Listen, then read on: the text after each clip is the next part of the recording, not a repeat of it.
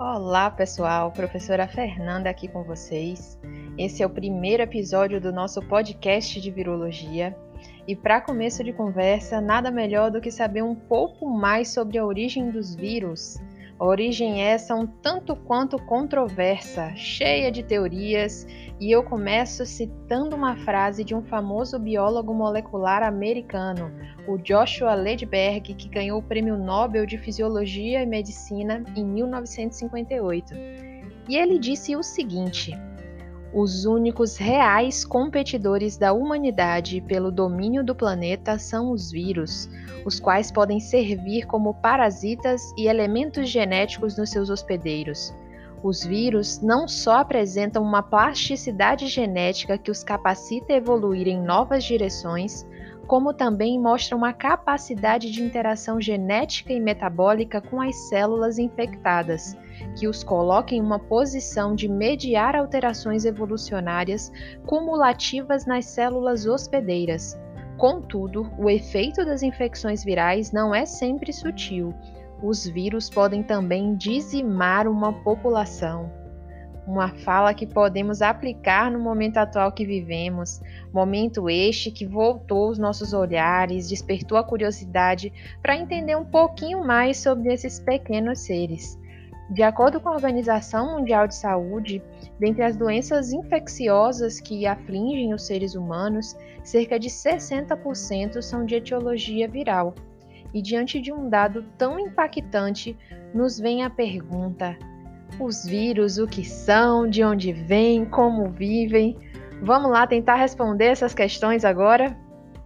Quando a gente busca os registros das primeiras doenças virais, existem alguns relatos nas civilizações egípcias, eh, greco-romanas, que nos apresentam indícios dessas doenças. No ano 1000 a.C., por exemplo, lá na Mesopotâmia, já existiam leis que descreviam a responsabilidade dos donos de animais domésticos e suas consequentes obrigações caso esses animais ficassem raivosos. As leis estabeleciam para os donos né, displicentes multas pesadas ou até mesmo a morte. E esse fato demonstra o conhecimento da natureza contagiosa das doenças e o medo do contato com os animais doentes para sua propagação. Hoje a gente já conhece muito bem essa doença, a raiva, que é uma zoonose que tem como agente etiológico o vírus da raiva. Na civilização egípcia, foi encontrada uma tábua datada do século 14 a.C., que mostra o desenho de uma pessoa com alterações anatômicas muito parecidas com as causadas pelo vírus da poliomielite. Outras doenças virais, né, conhecidas desde os tempos mais antigos, são, por exemplo, a cachumba, a influenza, a febre amarela.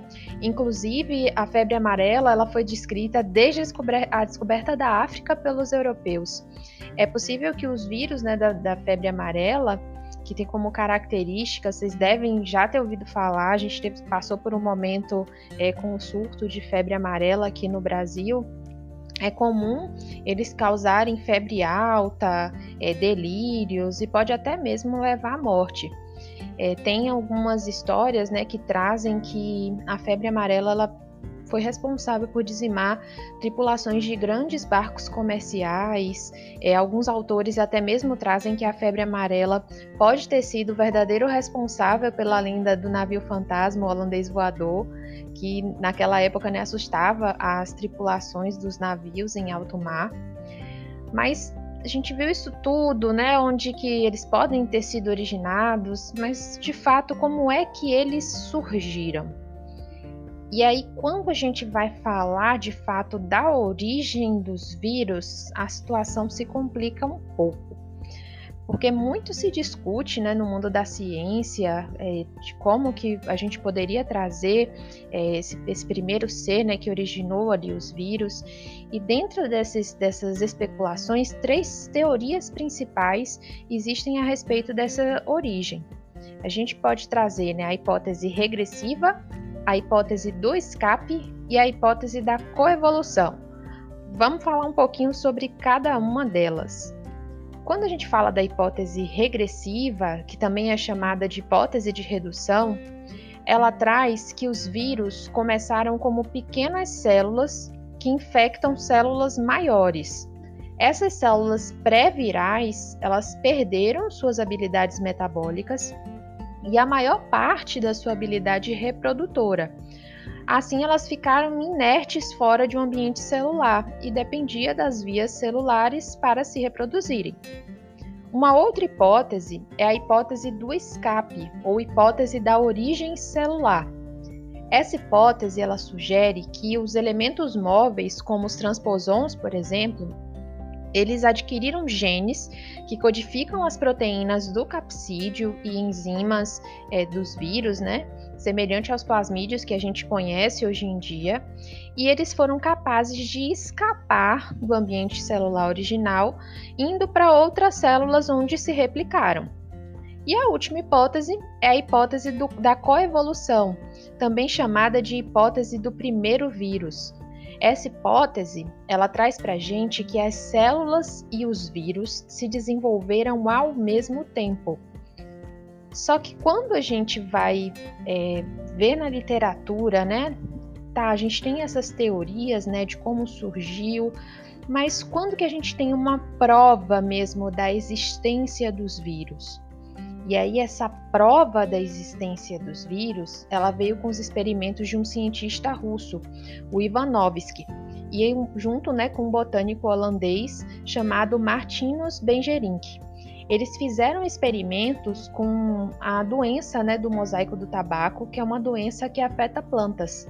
E durante essas experiências ficou claro que os culpados, né, no que eles chamaram de, chamaram de fluido vivo contagioso, não eram as bactérias ou as toxinas produzidas por bactérias, que já era bem conhecido nesse tempo, mas eram agentes menores do que as bactérias, que conseguiam passar por filtros.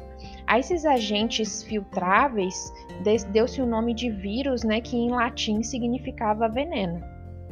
E aí, ficou curioso? Quer saber um pouquinho mais sobre as características desses pequenos seres vivos?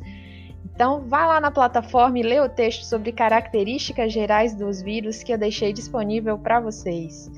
Abraço, até mais!